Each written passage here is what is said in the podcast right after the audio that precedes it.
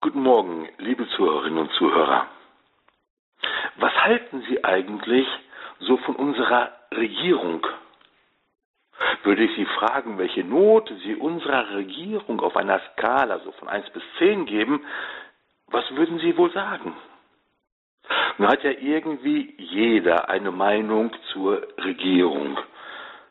Mir geht es heute Morgen aber gar nicht um die Regierung, an die Sie wahrscheinlich gerade denken.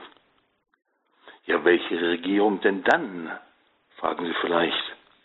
Nun, ich meine die Regierung unseres Königs, also des einen wirklichen Königs.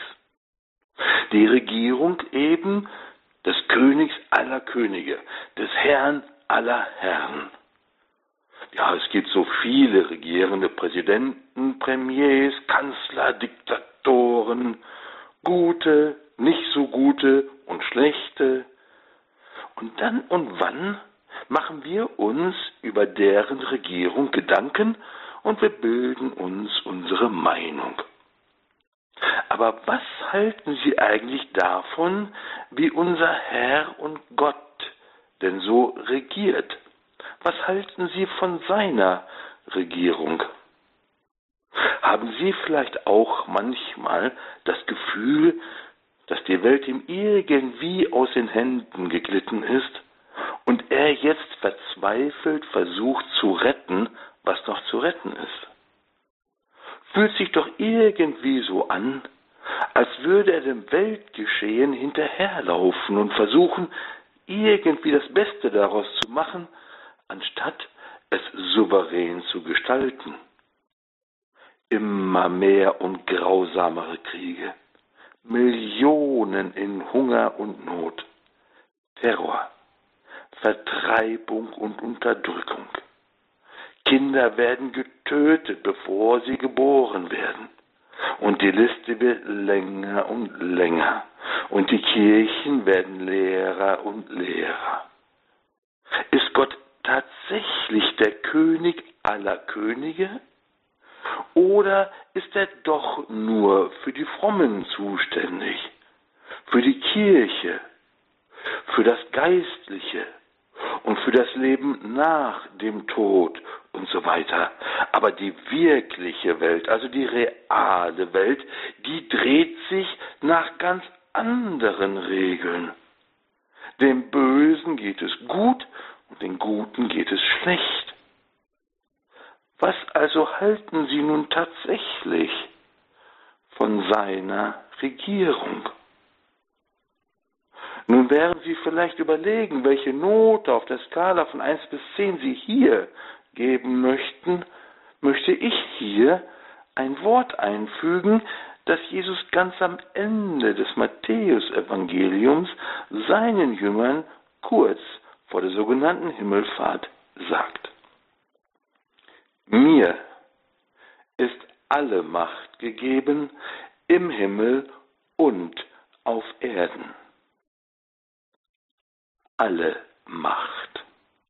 Nicht nur im Himmel, sondern auch hier auf Erden. Jesus wusste, was auf seine Jünger zukam, und es ist so, als würde er ihnen sagen, egal wie es euch vorkommt oder wie es aussieht.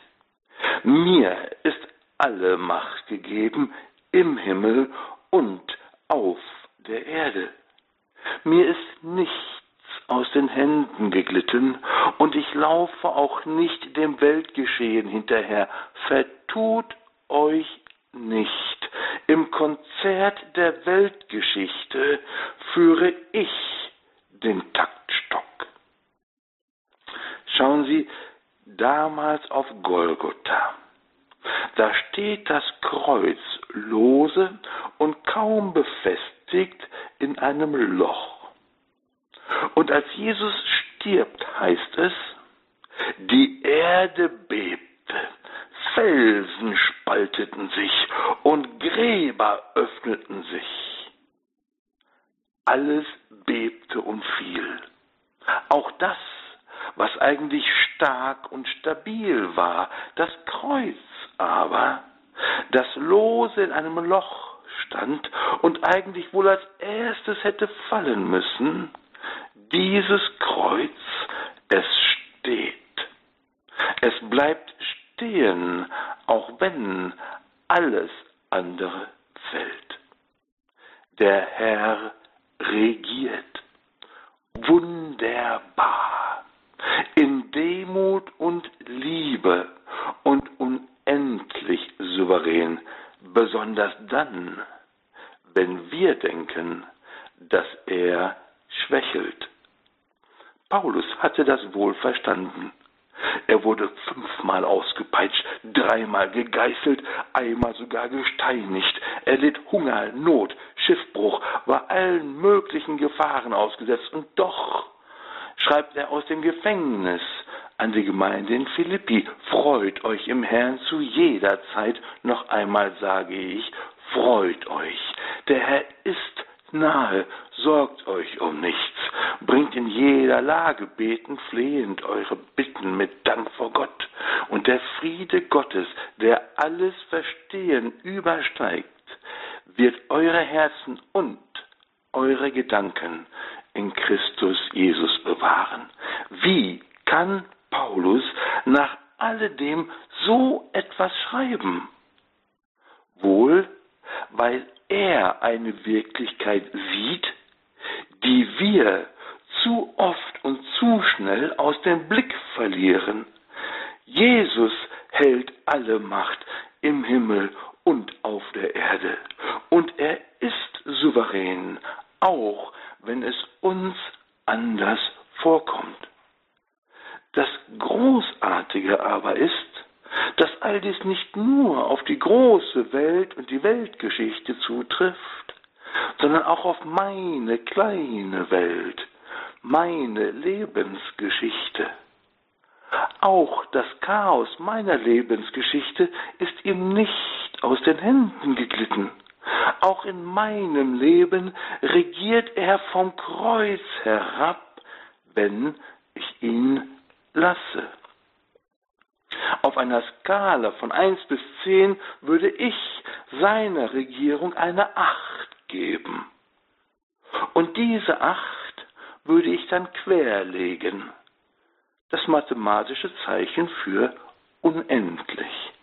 Denn seine Regierung ist unendlich wunderbar und souverän in Demut und Liebe für immer unbesiegbar. Machen wir uns auf, als seine Jünger diese Wirklichkeit immer wieder neu zu entdecken. Dazu wünsche ich Ihnen von Herzen allen Segen des Himmels.